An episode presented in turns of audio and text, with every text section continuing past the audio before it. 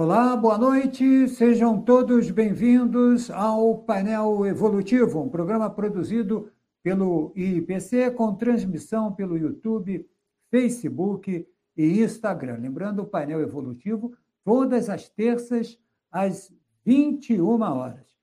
Trabalhamos nesta edição do Painel Evolutivo com a produção executiva da Luciane Barros, o diretor de conteúdo Eduardo Ezag, diretor técnico Felipe Diniz, Transmissão Lucas Soares e Pedro Baeta e a nossa equipe de monitores, Sérgio Magnus e Adele Cruz. Participe a partir de agora pelo chat. O chat está liberado. Mande a sua pergunta ou envie o seu comentário. A sua participação, é claro, é super bem-vinda. Nós fazemos esse programa no foco pensando em vocês. Procuramos correlacionar temas que sejam de interesse para a evolução com o enfoque da Conscienciologia. A nossa ideia é ampliar o discernimento. E o tema dessa noite, o tema de hoje é o que são crises evolutivas?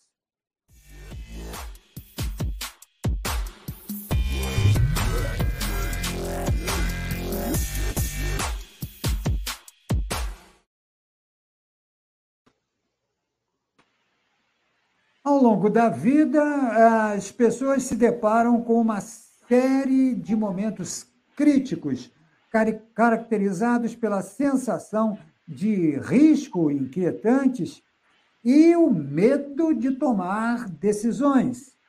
Esse estado, conhecido por crise, exige que novos rumos sejam tomados. A questão evolutiva é o que fazer nos momentos de crise e como tirar proveito evolutivo desses momentos. No painel evolutivo de hoje, vamos debater sobre as crises evolutivas ou crises de crescimento, segundo a ótica da ciência Conscienciologia. Você já acompanha a nossa bancada dessa noite. Ellen Quintela, graduada em medicina, especialização em anestesiologia, consciencioterapeuta e voluntária da OIC. Adriano Oliveira é consciencioterapeuta, formado em psicologia e tecnologia da informação, especialista em gerência estratégica de informação e voluntário da Organização Internacional de Consciencioterapia. E comigo também, todas as terças, dividindo a bancada, Alessandra Nascimento, professora e coordenadora do IIPC Rio de Janeiro. Sejam todos bem-vindos, portanto, vou cumprimentar a nossa bancada. Professora Ellen Quintela, boa noite, obrigado por atender o nosso convite. Tudo bem, professora Ellen? Olá, Luiz, boa noite, tudo ótimo. Eu que gostaria de agradecer aí o convite de vocês pela oportunidade da gente poder estar tá aprofundando aí mais alguns temas, né, dentro da ciência, conscienciologia e consciencioterapia. Muito bem, professor Adriano Oliveira. Adriano, como estás? Prazer sempre falar com você, Adriano. Tudo bem? Boa noite. Tudo bem, boa noite ao ouvinte, boa noite aqui aos colegas. É sempre bom estar aqui. Muito bem, Alessandra Nascimento, mais uma jornada, agora às terças, 21 horas, em Alessandra Nascimento. Boa noite. É, olá, Luiz. Olá, boa noite a todos. E hoje o tema parece aí muito bacana, hein, Luiz? Crise, crise de crescimento. Muito bacana. Vamos ver o que os nossos colegas têm para falar. Vamos ver. Então, para aqui iniciar o painel, vamos falar de algumas premissas ou preliminares para situar as pessoas que estão assistindo ao painel pela primeira vez. Isso é sempre bom.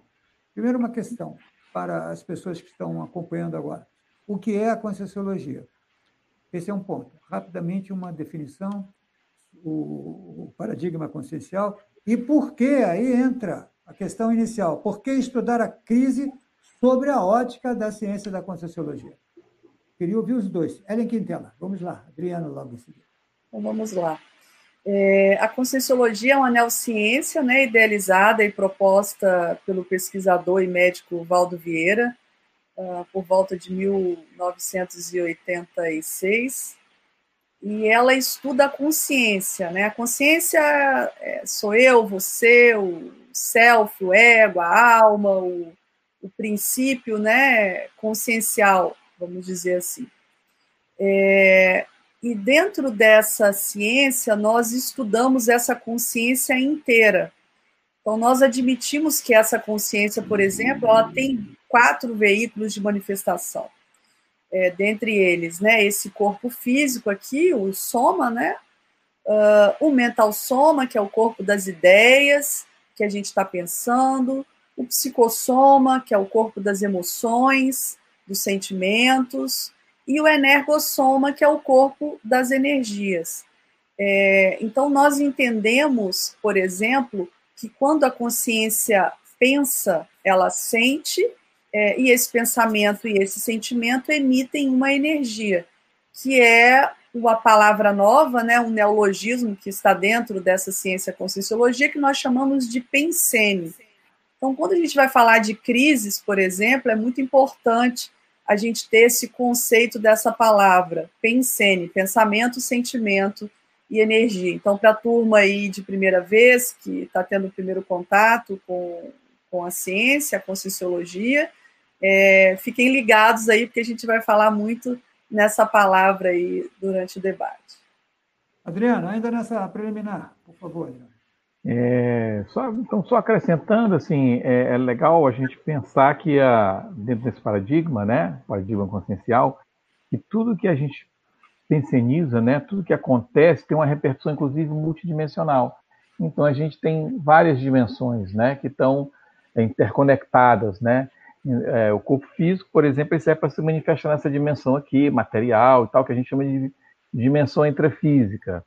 É, o, o, o, nosso mental soma vai se manifestar, né, vai, vai ter como casa, é um veículo que vai estar rodando mais na dimensão mental somática, psicossoma na dimensão extrafísica. Então, tudo que a gente pensa, tudo que a gente faz tem repercussão multidimensional, não só no intrafísico, né? E a gente também tem um outro pilar que é a multiexistencialidade, né? Que diz respeito ao fato da gente já ter tido muitas vidas e ainda vai ter outras tantas pela, pela frente, né? E, o que a gente chama de ciclo multiexistencial. Então, é, com essa, vamos dizer assim, esse paradigma, então a gente, falando dele, a gente vai ver que a gente é, amplia bastante a forma de enxergar esses conceitos, esses fatos, né, do dia a dia. Muito bem, quer dizer então que eu, como consciência, se tivesse que andar no asfalto, usaria um Fusca, se fosse um avião no ar, eu usaria um avião, se Isso. tivesse que atuar no mar, eu pegaria um barco. Isso, cada veículo por um, terri por um terreno, né? Cada veículo por um terreno. Ficou bom. Agora, o que é a consciencioterapia? E, e como ela trabalha o conceito de crise, para a gente aprofundar esse tema aqui na abertura? Ellen, Adriana e Alessandra. Ellen. Vamos lá. A consciencioterapia, ela é o nome, né? Terapia da consciência, né? É, então, quando nós é, procuramos aí é, trabalhar com, com alívios ou remissões das, das patologias e até parapatologias aí, quando a gente pensa nessa consciência inteira, né? E levando em consideração, além desse corpo físico, os outros veículos de manifestação, é, então a gente também é, fala de parapatologias, né? Não seria só é, o problema intrafísico, vamos dizer assim. É, então, dentro da, da consciencioterapia, quando a gente vai trabalhar crises, crises, na verdade, é uma temática muito presente no nosso voluntariado é, dentro da consciencioterapia, porque ele, ele serve para a gente como ferramenta é, alavancadora do processo evolutivo. Então, por exemplo, é, a, a, questão da crise em si, né, da, da, definição da palavra, né, crises do latim, mudança, mudança súbita, né, a tomada de decisão, enfim, exige, exige uma ação. É, e dentro da consciencioterapia, quando a, a, a, gente chama de evoluciente, né? que é aquela, aquela consciência que está ciente da evolução dela. ela está no movimento proativo, né? ela quer ir para frente, quer evoluir. Então, quando ela traz algum incômodo, ou a crise, ou conflito íntimo, é, a consciencioterapia procura é, trabalhar dentro do viés do crescimento. Como você colocou aí no início, Luiz, você deu até o sinônimo né, de crise evolutiva para crise de crescimento.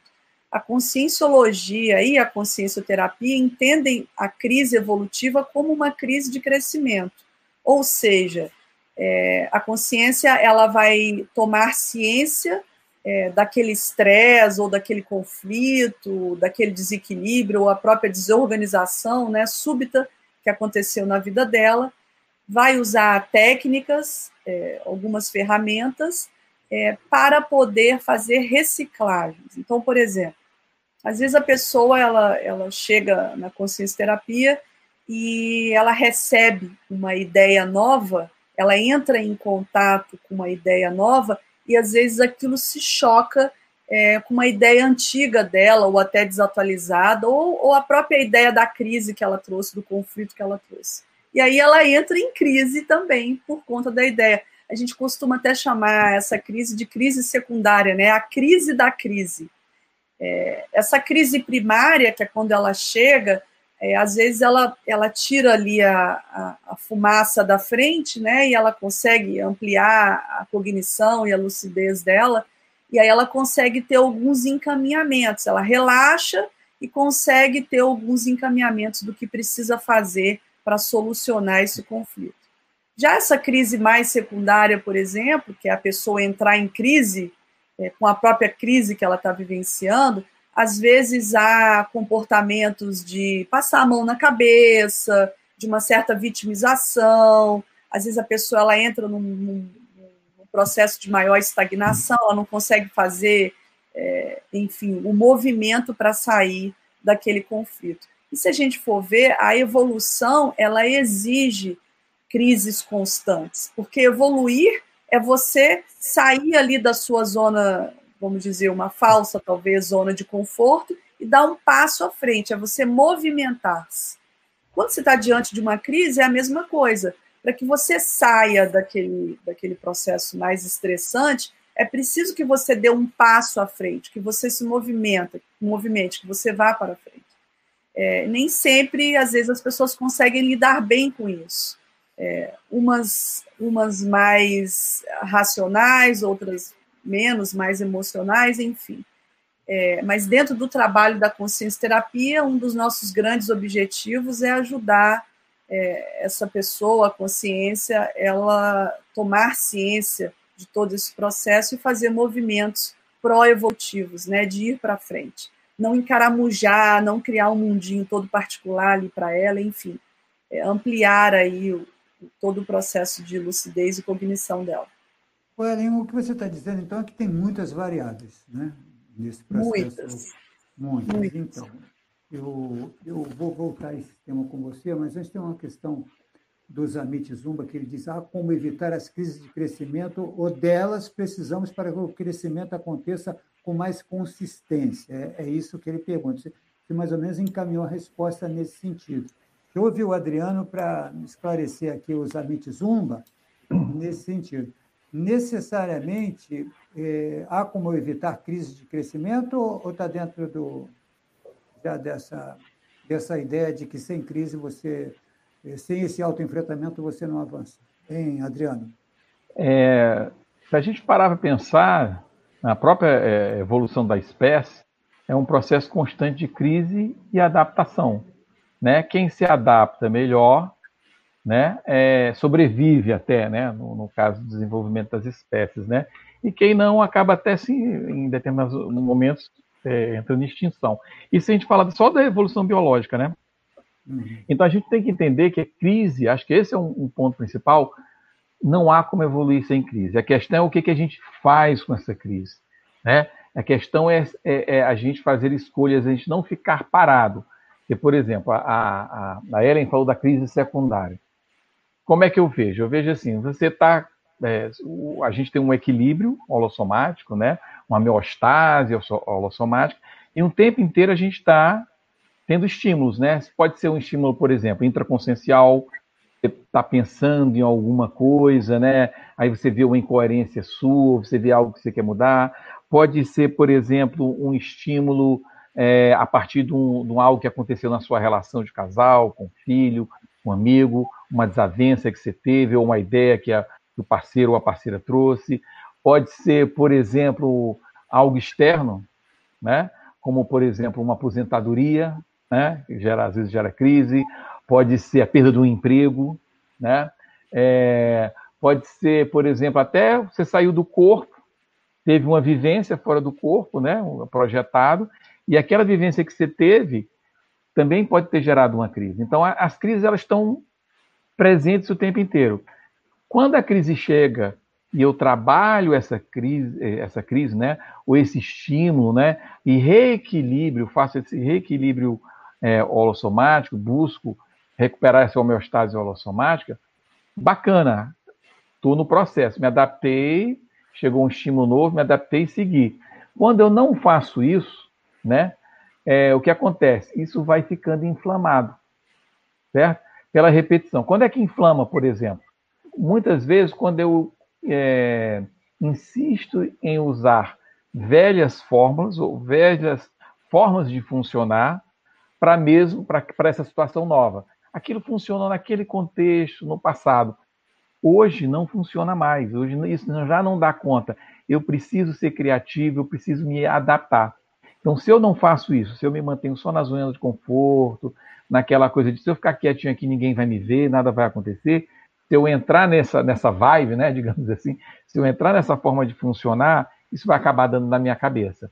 Então, a, toda crise deveria ser uma, uma oportunidade, uma crise de crescimento. E onde é que a consciencioterapia vai entrar nisso, né? Como a, a Ellen a, começou a falar. Quando, é, por exemplo, o evoluciente ele não está conseguindo dar conta dessa crise sozinho. Por exemplo, é muito comum a gente ver o comportamento de dramatizar. Ah, eu perdi meu emprego, que coisa horrorosa, meu relacionamento acabou, ou agora eu estou aposentado, não sei o que, eu vou fazer da vida, ou meu filho nasceu, olha agora como é que vai ser meu dia a dia. Quando eu levo para esse lado mais psicossomático, mais dramatizado, mais sofrido, mais muro das lamentações, geralmente, se é só para não dizer que é 100% das vezes, mas isso costuma dar na cabeça, certo? E eu não avanço. Isso vai inflamando, inflamando, inflamando. Então é muito comum a gente é, ter evolucientes para um, uma heteroconsciencioterapia, não, para, para serem atendidos dentro da consciencioterapia, evolucientes em, em, com algum tipo de crise. E essa crise vira a própria razão de ser, o ponto inicial, o, o, o ponto de partida do atendimento é, consciencioterápico, né? Legal. Eu queria complementar, complementar hum. Luiz, uma, uma fala interessante do Adriano, é, eu acho que foi uma, uma, um pedaço da sua pergunta também sobre essa antecipação, né? Se tem como a gente antecipar a crise. Então, hum. pegando um gancho aí no que o Adriano trouxe, é, nem todo evoluciente que chega na consciencioterapia, hoje clínica, ele chega com o processo de crise já naquele gargalo ou num travão maior às vezes a pessoa ela chega justamente nesse ponto de trabalhar com as profilaxias. Enfim, ela, ela tem um nível de maturidade X, ela já ela, ela já está, vamos dizer, cheirando alguma coisa ali é, do que está por vir, e ela já entra é, para trabalhar com essa profilaxia. Então, sim, respondendo aí a pergunta, tem como, dentro dessa, desse alcance aí da maturidade, da consciência, a gente antecipar é, com sucesso as nossas crises, tá? E um dos esse, grandes... inclusive, o Ellen, esse, inclusive, é o evoluciente dos nossos sonhos, né? esse que chega para antecipar as crises, né? Eu quero crise, né? Esse é o ideal, né? É, se você for ver, é, o, o, um dos grandes objetivos da consciência terapia, que é ajudar o evoluciente a ser terapeuta dele mesmo, né?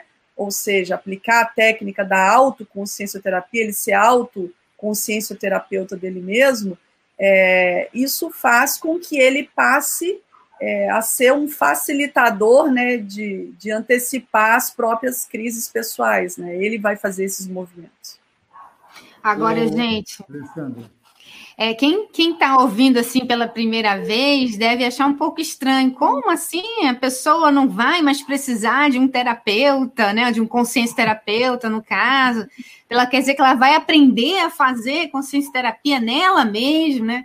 Deve ser, eu vou ter que fazer formação, vou ter que estudar psicologia, né? Então, talvez não fique tão claro. E tem uma pergunta aqui que eu acho bem interessante, que é do Adriano Muniz. Olha aí, teu xará, Adriano. É. Vocês diferenciam problemas de crise?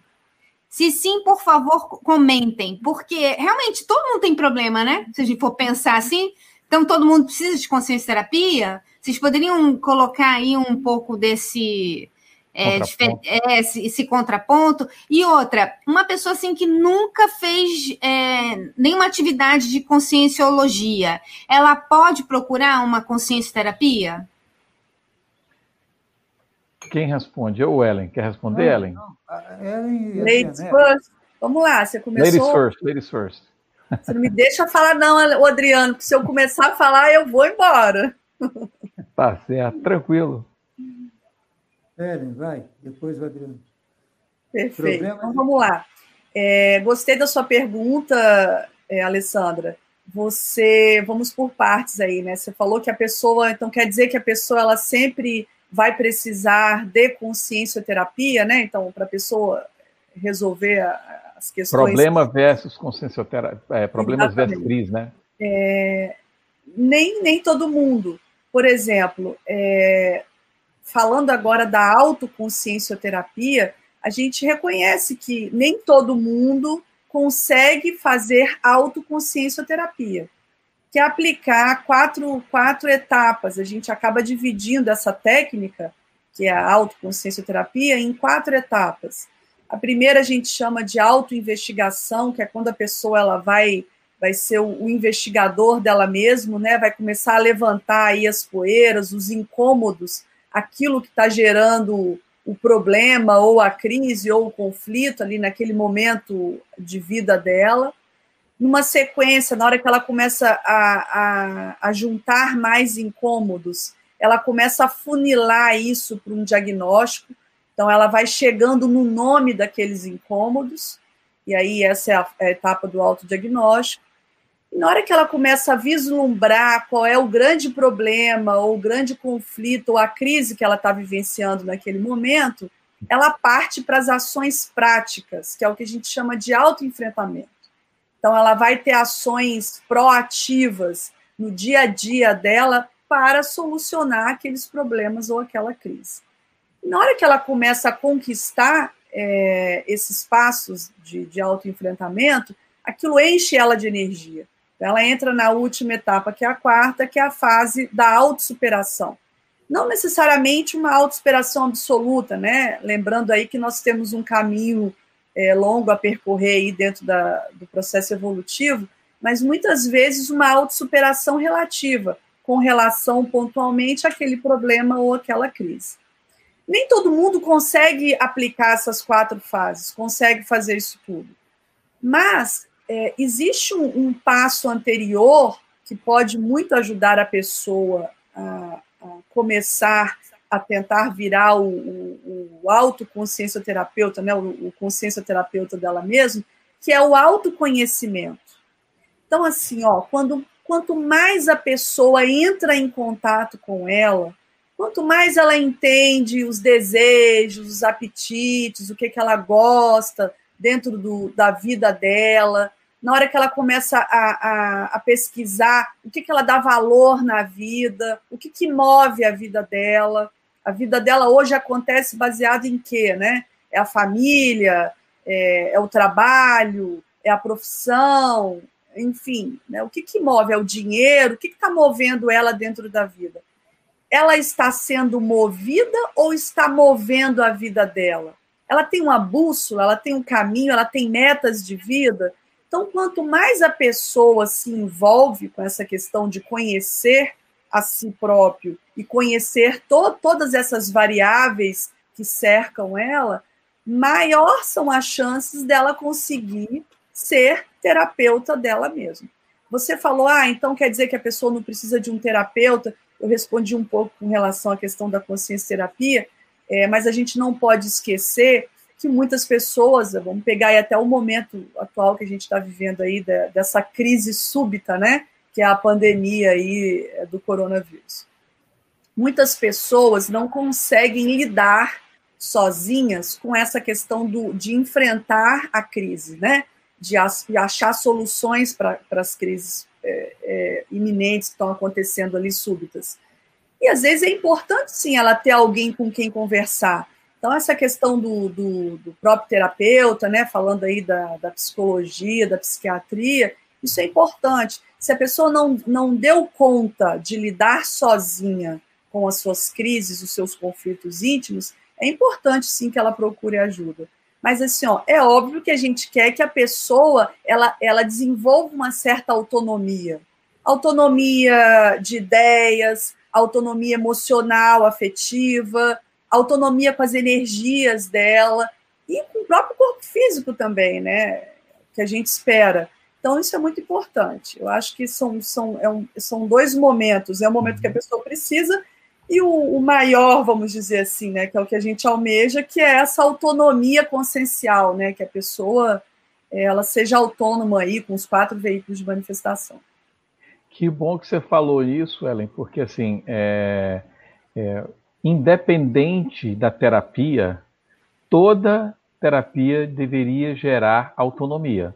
Se tem, você está, seja, sei lá, no, no, fazendo uma terapia e ela está gerando dependência, é legal que você questione, né? Isso independente de ser consciencioterapia ou não. Mas consciencioterapia, certamente, a gente não quer dependentes, não quer seguidores, não é, não é por aí. A gente quer instrumentalizar, a gente quer dizer, olha, Olha, temos algumas técnicas aqui que nós mesmos já aplicamos em outros contextos, né? Enquanto evolucientes, e até de repente ainda aplicamos, a, a, outros pesquisadores, outros consciencioterapeutas já aplicaram, outros evolucientes. E olha, isso aqui funcionou no contexto, vê se funciona aí para você, né? Então a, a é, então, a ideia é instrumentalizar para gerar a ideia. Se precisou de heteroconsciencioterapia, a ideia é que em algum momento passe a precisar mais, seja competente para fazer autoconsciencioterapia, entendeu? Até e aí essa questão. Diz, fala, pode falar. Só complementando que eu acho importante. Até porque, para se chegar na consciencioterapia, a pessoa ela precisa querer. Não dá para você, Alessandra, chegar e dizer, ó, oh, eu tenho uma pessoa aqui que eu conheço, eu vou mandar ela lá para consciencioterapia, porque eu, eu acho bom ela fazer consciencioterapia. Isso não funciona. É até, é até comum, né? O marido mandar a esposa para terapia, ou vice-versa, né? O irmão, o filho. A gente vê muito isso, mas no ideal, o ideal é que a pessoa vá porque ela efetivamente, inclusive, potencializa, é o que faz, é o que dá, vamos dizer assim, alguma possibilidade da consciencioterapia funcionar. É esse desejo íntimo de mudar, de se qualificar, né? Porque senão não vai, né? Agora, problema ou crise, aí para mim ficou um pouco jogo de palavras. Eu esqueci quem foi que perguntou. É, assim, foi o teu xará, Adriano. O, o Adriano. Adriano, Adriano então é por isso que eu estou com vontade de é. responder isso. Assim, problema ou crise, assim, a gente vai ter sempre esses desafios, né? Faz parte da, da, da, da evolução, seja biológica, seja consciencial, faz parte, a gente ter sempre desafios, né? E eu só é, é, é, a questão é se vai virar uma crise de crescimento ou um problema inicialmente que vai, vai gerar um, um esforço de, de qualificação, né? Porque se a gente for parar para pensar, tem um, um verbete muito bom do professor Valdo chamado reciclogenia, né? Eu estou trazendo eles para aqui, está bem dentro do contexto. E assim, lá ele, ele chama atenção para uma coisa interessante. A maioria das pessoas muda, ou recicla, ou atualiza, ou evolui, é, como a gente já sabe, né? Ou por questões naturais, do tipo envelhecimento, a pessoa fazia aquilo quando era adolescente. Hoje, 50 anos de idade, já não tem organismo, já não dá conta, né? Então ela muda alguma, acaba mudando. Essa, esse envelhecimento acaba trazendo, assim como as experiências de vida, de uma forma geral, né? Ou então, às vezes, por uma doença, algo mais trágico que acaba acontecendo, ela vai empurrando com a barriga e essa acaba gerando algum tipo de somatização, alguma coisa que vai para o corpo, e ela tem, tem que remediar. Mas o ideal, que infelizmente eu ainda acho, não sei se a Ellen concorda comigo, que é minoria, é pelo alto esforço. É aquela pessoa que fica louca para arrumar algo para ter que se qualificar, para ficar ainda melhor. Nossa, olha que aconteceu aquele negócio lá, eu vou, sei lá, é, eu tive aquela discussão com meu colega de trabalho. O que, que eu tenho que aprender com isso? O que, que eu posso estar melhorando aqui? Qual é a minha postura que ainda não está azeitada o suficiente para dentro do, do, contexto evolutivo? Ou então, o que que essa pessoa que está na minha frente está precisando que eu não estou conseguindo enxergar ainda? Por que, que eu reagi dessa forma? Então, isso pode ser um potencializador. É isso que é, é esse a, a ideia que a gente está querendo trazer, né? Pode ser um potencializador. Mas, infelizmente, ainda não é maioria, né? É microminoria, até eu diria. É microminoria que faz isso, é isso, Adriano? Eu acho, não sei se a Ellen concorda. É, mas antes se a Ellen é, concordar, eu queria falar aqui, a gente tem 31 minutos de, de live do painel evolutivo, ainda tem muito tempo para você participar. Tem é, 60 minutos de produção. Ellen, antes de você responder, eu queria que vocês colocassem também na análise o contexto da insegurança. Porque tomada de decisão cá para nós, não é fácil. A questão é de como se manter lúcido diante de tantos desafios, porque crise é desafio, mas são tantos desafios. Aí entra o tirar o pé do chão. Geralmente, eu imagino que a pessoa quer ficar com os pés no chão, que é uma questão de segurança. Tem muita vulnerabilidade em todos os processos. É, inclusive, se a gente levar para o campo da economia, nós vamos encontrar também isso. Mas nós estamos focados é no paradigma consciencial. Levando em consideração que a insegurança é muito grande, como é que se dá essa tomada de decisão? Ora, basta, agora eu vou fazer o um investimento. Ellen, por favor. Então, assim, ó, na, na Conscienciologia, a gente tem uma máxima, né, é, que eu acho que pode resumir esse processo que você está questionando, Luiz, que é tudo passa. Então, assim, ó, é, isso que eu estou falando aqui agora já ficou para trás, há segundos atrás. O processo da crise é exatamente isso. É, na hora que nós conseguimos atingir um nível mínimo aí de organização, como eu comentei anteriormente, de auto-organização, né? De você se conhecer mais, de você conhecer os seus valores, de você ter metas de vida, de você saber para onde você quer ir, como você quer ir, na hora que você tem um, uma situação dessa súbita, né, onde você precisa tomar uma decisão, é, a, a, questão da, vamos dizer assim, da, da prudência, né, é, o fato de você se tranquilizar diante da crise, quando você tem essas variáveis mais organizadas e acertadas, é muito maior porque a crise ela também exige um, um certo grau de, de, de, tranquilidade, de serenidade. É, o próprio radicalismo em si, a impulsividade, a falta de, de paciência, a falta de planejamento, como eu coloquei, tudo isso te leva à tomada de decisões mais emocionais do que racionais. O Ellen. Se você não a... consegue. Se você não. Só concluindo, Adriana, ah. rapidinho. Ah. Se você não consegue ter um profilaticamente construindo ao longo da, da sua vida, quando você começa a ter mais lucidez, começa a ter mais maturidade, você não consegue construir é, e organizar essas variáveis que eu citei aí, algumas delas, é, você vai ficar, como vocês colocaram, mais vulnerável, mais susceptível. Você vai virar o Zeca Pagodinho. Deixa a vida me levar, a vida leva. A vida vai, entendeu? Você vai indo. É, e assim, ó, tem uma coisa muito importante é, que às vezes a gente esquece, é que se você não tomar a decisão, se você não decidir, alguém vai decidir por você. Ou alguma coisa vai tomar a decisão por você. Entendeu? Isso que o Adriano falou é muito sério. Às vezes às vezes vai vir uma doença mais séria, um câncer, é, um acidente grave, para aquilo te dar a chacoalhada. Às vezes aquilo vai te fazer parar para pensar. É, uma coisa assim, ó, que tem estudos já, a gente tem estudos no Brasil, até na, da USP, sobre isso. É, por exemplo, dentro disso que eu estou trazendo, é, são as mágoas. Então, é, já se estudou que muitas mulheres que acumulam mágoas durante muitos e muitos anos, sei lá, problema com família, está chateado com alguém, é, ela, ela, acha que tem direito a alguma coisa, cobra aquilo e a pessoa não, não deu aquilo que ela gostaria, e ela vai se enchendo de ressentimentos e mágoas.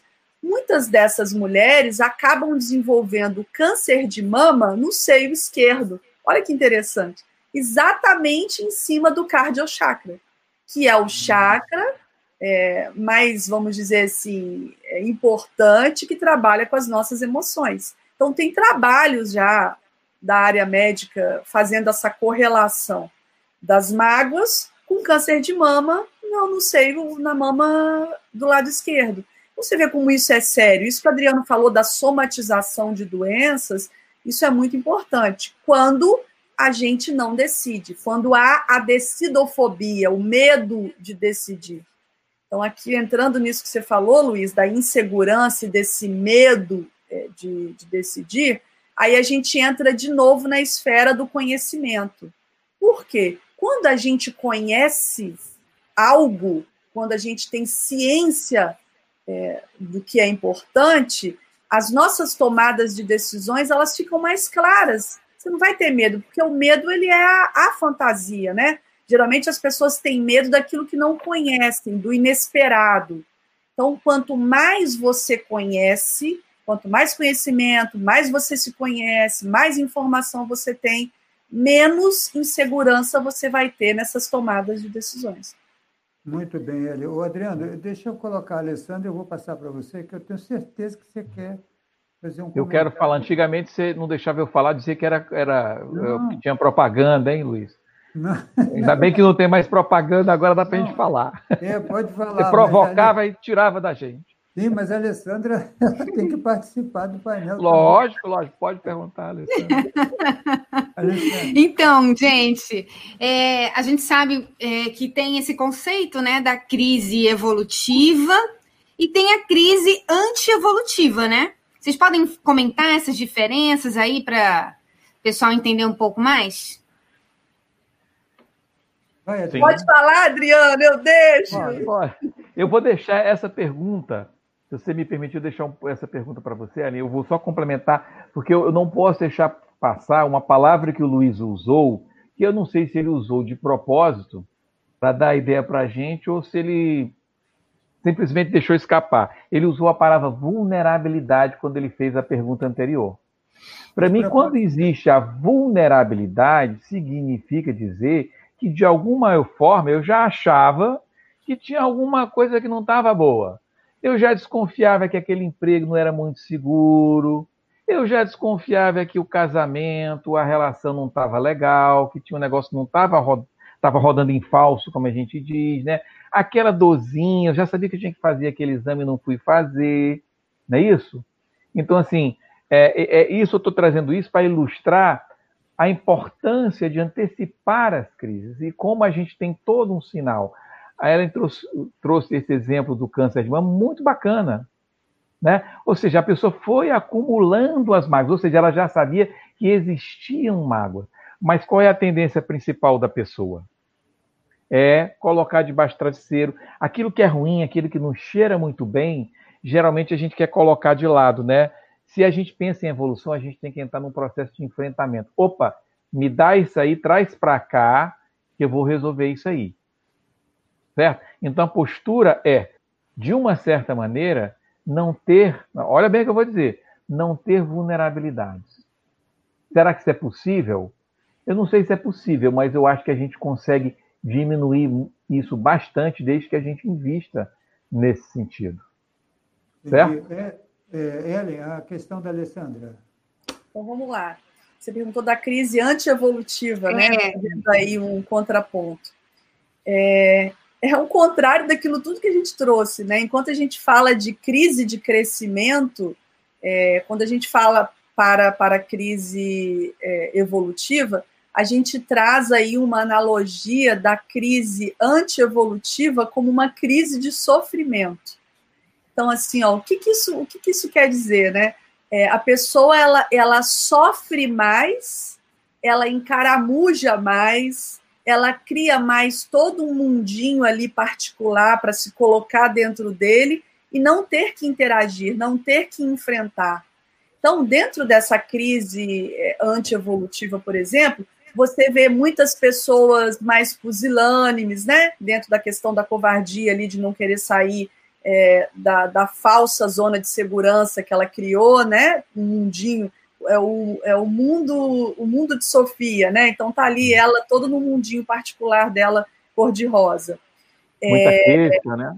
Isso. A pessoa murista, né? Sabe aquela pessoa que às vezes quer barganhar, fica em cima do muro, ela não quer soltar nada, nenhum dos dois lados?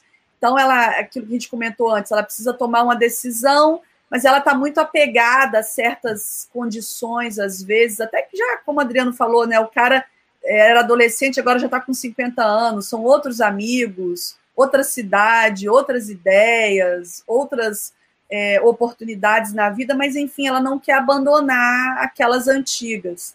É, às vezes a pessoa negacionista, por exemplo, a pessoa que nega a crise, a gente viu isso agora, né, é, recentemente. Muitas uhum. pessoas negando, inclusive, a questão da, da, da crise de saúde, da pandemia, né? Então, é. a gente viu isso acontecer na prática. Então, essas, essas personalidades, vamos dizer assim, com esses temperamentos ou com essas tendências, é, elas vão ter naturalmente essa crise antievolutiva. O que, que elas escolhem? Na verdade, nem sempre não é porque elas não escolheram nada, elas escolhem às vezes. Elas escolhem o lado da auto-vitimização, ou seja, é, de se mostrarem ou se colocarem numa posição de vítima diante daquele conflito é, ou daquela crise. Resumindo, elas não saem do lugar, porque a crise antievolutiva, como o nome diz, antievolutiva, não te leva para frente, ela te estagna, ela te trava. Você, você mesmo cria travões para te deixar preso ali naquele momento evolutivo, não vai para frente. Muito tem bem. muita justificativa, tem muito chororô, né, nesse contexto, né? E o contraponto é exatamente assim: se movimentar, tem que ter criatividade, tem que ter antecipação, é, é, tem que ter sobrepairamento, usar discernimento, né? Tem que ter autoconfiança e às vezes tem que ter ousadia, né? É, é, você precisa de ousadia. E, e, e o que a consciencioterapia ajuda muito a fazer nesse contexto é, é ajudar a pessoa a não entrar nesse drama e trazer para o mental soma para o discernimento, né? Agora, o, o Gilson Félix, ele está perguntando, professor, como gerenciar, ele trata o gerenciamento como provocar crises evolutivas. E aí, no caso, ele também diz do autogerenciamento, mas não se perder dentro delas. Então, eu queria que vocês falassem se é possível ficar provocando crises com o objetivo do crescimento. É, é isso o que o Gilson está perguntando. Eu queria que vocês comentassem isso aí. Luiz, nós partimos do princípio de que evoluir é estar em crise ou crises constante. É sim, a ideia, é aquilo que o Adriano comentou anteriormente, somos nós provocarmos é, e sermos geradores das nossas próprias crises. Aquilo que o Adriano trouxe exemplos aí, ah, aconteceu alguma situação no trabalho, ou com a família, ou lá no meu dia a dia, é, que não foi bacana, aquilo gerou um conflito. Eu até comecei a achar que era um conflito desnecessário, mas enfim, vou começar a estudar isso. É, por que, que aconteceu aquilo? Por que, que eu agi daquela maneira? Quais foram as sincronicidades ali, vamos dizer, a aura da crise ali, daquele conflito que eu não percebi. Eu poderia estar mais atento? Será que se eu, se eu é, entendesse mais o meu jeitão de funcionar, como é que eu funciono com as pessoas, será que isso iria me ajudar?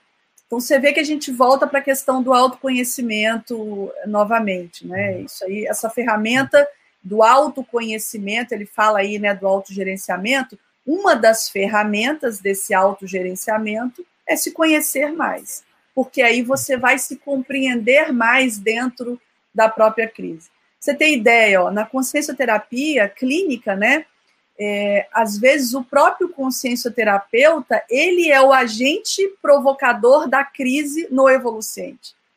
E, e além de provocar essa crise no evoluciente, é, tecnicamente, em alguns momentos, a gente às vezes não tira o evoluciente daquela uhum. crise, propositalmente. Para quê? Para fazer ele pensar mais, ampliar a cognição dele é, frente àquele, àquela adversidade ali é, que ele está vivenciando. Nós temos até um, uma, um, um, verbete, né? Não sei se todos vocês, a turma que, que já conhece mais um tempinho aí a Conscienciologia, é, a OIC está desenvolvendo aí hoje o dicionário né, de consciencioterapia, então quem quiser acessar, entrar no site da OIC, tem lá uma série, mais de 300 verbetes já definidos, e um deles é a crise consciencioterapêutica. E lá exatamente a gente fala disso, que às vezes o próprio consciencioterapeuta ele provoca a crise e deixa o evoluciente em crise para ele ir amadurecendo é, todo aquele processo que está é, acontecendo com ele, né? Enfim, para entrar uma crise em cima da outra crise. Então, uhum. gerenciar nada mais é do que autoconhecer-se mais, né? Para que você seja técnico nesse, uhum. vamos dizer, nesse processo de você gerir o próprio conflito.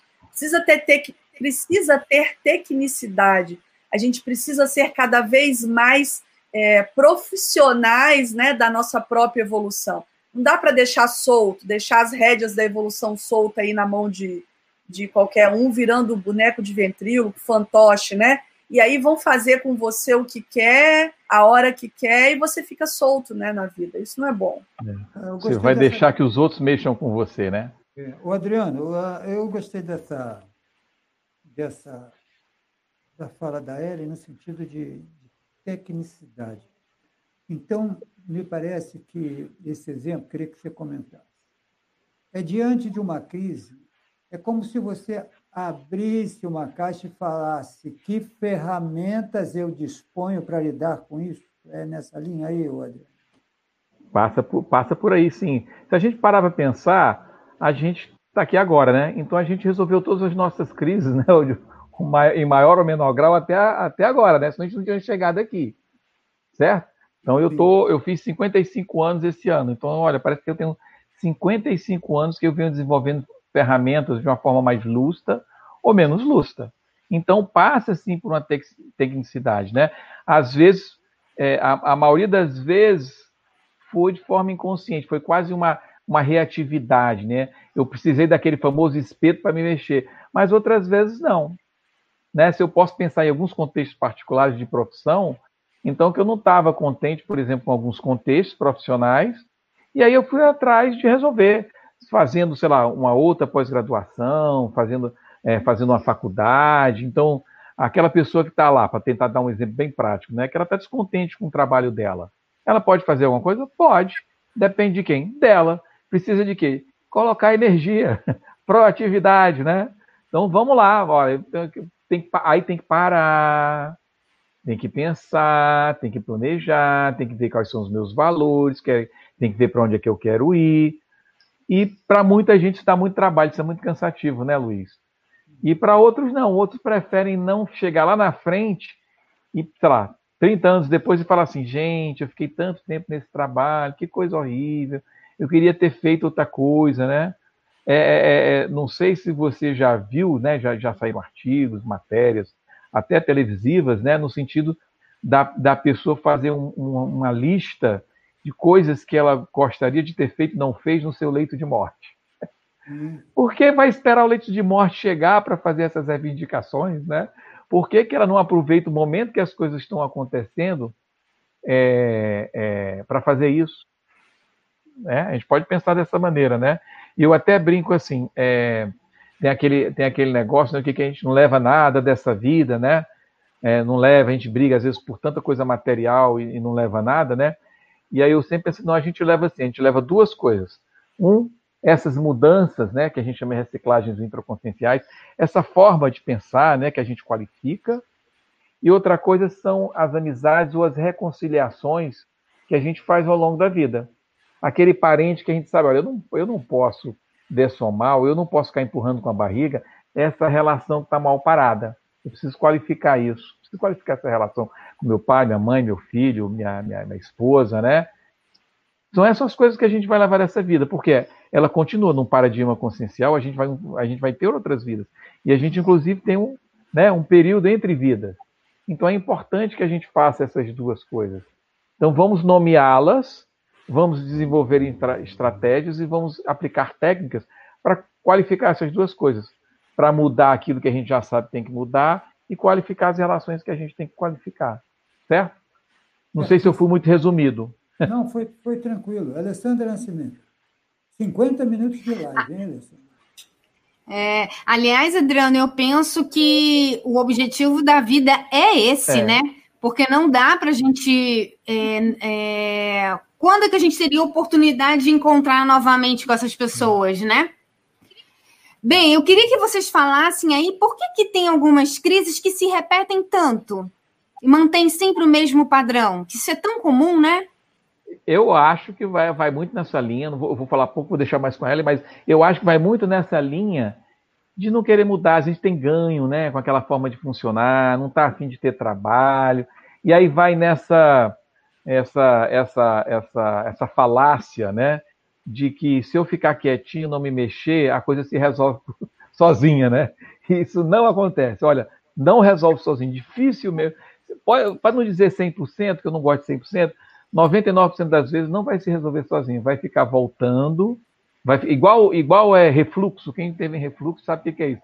Volta, né, aquele negócio ruim, aí daqui a pouco vem de novo, então tem que parar para resolver, né? Então eu acho, né, na minha opinião, é, é, é, a, coisa se repete pela, pelo não enfrentamento. Não sei o que, que a Ellen acha. Não, resumindo aí, complementando o que você falou, Adriano, basicamente as crises se repetem porque a consciência, ou a personalidade, ou a pessoa se mantém a mesma.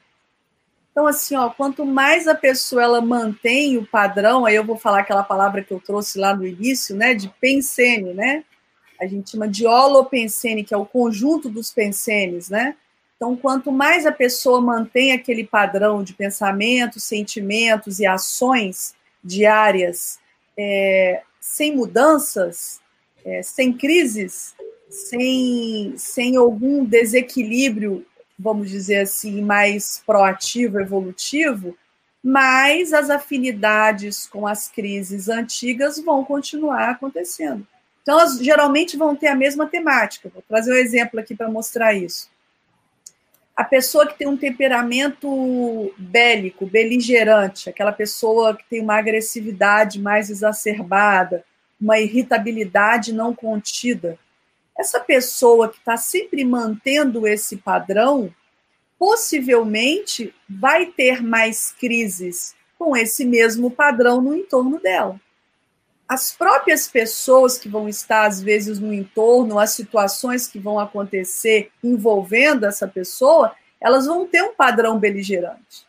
Então, à medida que a pessoa ela vai tendo ciência, né, ela vai se tornando mais consciente, vai adquirindo mais maturidade, lucidez para esse temperamento dela, e ela resolve se movimentar, organizar tudo isso e fazer mudanças, reciclagens, para sair desse padrão mais beligerante, é, é notável como o padrão das crises dela também vão mudando. A gente considera, por exemplo, que a consciência ela é multifacetada, ou seja, ela tem a pessoa ela tem várias facetas de manifestação. Porém, ela tem uma forma única ali, né? Que ela é uma só.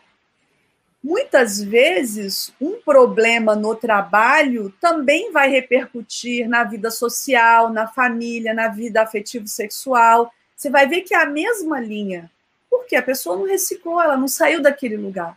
Então, vai, vai havendo sempre uma mimese, né? Às vezes de vidas, Alessandra. A pessoa vai trazendo aquilo vidas. Então, a pessoa às vezes tem um temperamento é, beligerante de vidas tem um temperamento, queria até falar aqui rapidamente, já que a gente está nesse fluxo, um temperamento religioso, às vezes, de vidas. E as crises vão ter relação com aquilo, entendeu? É, eu não sei se é o momento ainda, pegando o gancho aí, a gente está até para ter um, um, um grupo consensoterapêutico agora na OIC, começando no próximo domingo, sobre autoconsciencioterapia, né, aplicada ao temperamento religioso. São quatro encontros aí, quatro domingos, onde a turma vai trabalhar exatamente isso. Ah, bacana, autossuperação da pensenidade religiosa, né? Esses padrões, no caso aí religioso, que nós vamos trazendo aí de vidas, e isso vai tendo repercussões em cada vida. Falando dessa agora, às vezes você vai ter efeitos dessa pensenidade religiosa que é possível com técnicas você reciclar, enfim, é, e começar a ter novas afinidades aí mais homeostáticas é, e mais saudáveis. Então, respondendo aí, Alessandra, a questão é, é, reciclar. Na hora que você recicla, você deixa de repetir, né? Você deixa de fazer as mimeses vamos dizer assim, as mimeses dispensáveis aí, vida após vida. Né? E às vezes uma dificuldade, por exemplo, de enfrentar uma crise pode ser devido a um padrão religioso, né? De Sim, achar que o outro vai resolver o meu problema. Se Deus tudo vai se resolver. É, Depois não, da morte, vai para o paraíso e a solução vai estar tá lá. Exatamente. Aquele sentimento de culpa, né, que arrasta, que a pessoa está sempre se sentindo culpada. O flagelo, né, enfim, auto-vitimização, uhum. que a gente já falou aqui, tudo isso, de fato, vai estagnando mais a pessoa. Tem três livros, pessoal, que eu gosto muito, que a gente até debateu aí no, nos clubes do, do, do livro da OIC, também é transmitido aí gratuitamente, né? YouTube e Facebook, é, bi, é, é, bimestral, né? Acontece a cada dois meses. O último livro que a gente debateu agora fala muito disso que a gente está trazendo aqui, que é o Factfulness, é, que é esse hábito libertador de você só ter é, opiniões baseadas em fatos. Dentro da crise, isso é muito importante, porque na hora que você vai colecionando bons argumentos, Alguém falou aí de gerenciamento de crises, né? É, é o, a questão do fato e até do parafato, falando aí de extrafisicalidade, da questão parapsíquica, isso é muito importante. Na hora que você gerencia a sua vida, move a sua vida com coisas é, palpáveis, com coisas reais, sem idealizações fantasiosas, por exemplo, é, você com certeza vai ter mais sucesso. Tem um outro muito bom também, que é o lado bom do lado ruim. É, que é exatamente isso que a gente falou da crise de crescimento, né? Que é você pegar um, um conflito, um incômodo, algo que tá, tá, está te trazendo um, um, desconforto maior e procurar ver o lado bom de, dessa crise, desse conflito. E aí é com estudo, é com tecnicidade, não tem, não tem como você sair disso. E o outro, que eu acho que todos nós deveríamos ter aí, falando aí de, de programação de vida, de meta de vida, é o plano B. Então, aí, ó, diante de uma crise, você tem um plano B? Você sabe o que, que você vai fazer? Você tem, você tem saídas diferentes da, daquela que você já está acostumado, vamos dizer assim, na mesmice da sua vida? Então, ter o plano B é sempre importante. Esse livro aí é bem bacana, é de uma, uma CEO do, do Facebook, do Yahoo, eu acho também que ela foi CEO, e, e ela, ela conta a experiência dela, é, de, foi uma situação de, de dessoma, de morte do, do marido dela súbita, estava correndo na esteira, teve um infarto fulminante e, e morreu. Não teve como atendê-lo. E aquilo mexeu com ela, os dois muito jovens, né? Ela ficou perdida ali e aí ela começa a contar e construir, né, enfim, dentro do trabalho, o que, que ela, de tecnicidade, ela usou para ter e adquirir esses planos B aí diante das crises. Então tenham os planos é. B, isso é muito importante. Ela, e quem não tem plano B, tá o quê? Tá vulnerável. Pegando Exatamente. de novo a palavra lá do Luiz, né? É. E nós estamos vulneráveis porque acabou o painel também. acabou não, a gente sempre pode voltar. Não, terminou essa edição, eu vou, ah, bom. vou refazer o que eu falei. E, professora Ellen Quintela, graduada em Medicina. Professora, obrigado. Até uma próxima oportunidade, Ellen. Obrigado. Eu que agradeço, Luiz. Obrigada a todo mundo aí pela audiência. Adriano Oliveira, até a próxima, Adriano. Até a próxima. Obrigado aí. Boa noite para todos. Alessandra Nascimento. Um abraço, Alessandra. Até terça, hein? Até terça. Boa noite. Agradecer a nossa equipe técnica, né? falamos em tecnicidade, contamos com uma baita equipe técnica aqui no painel evolutivo. Obrigado à nossa equipe técnica e também a você que acompanhou o painel evolutivo. Terça-feira, toda terça, 21 horas, encontro marcado. Muito obrigado. Eu quero que você tenha uma excelente noite. Um abraço e até a próxima terça-feira. Tchau, tchau.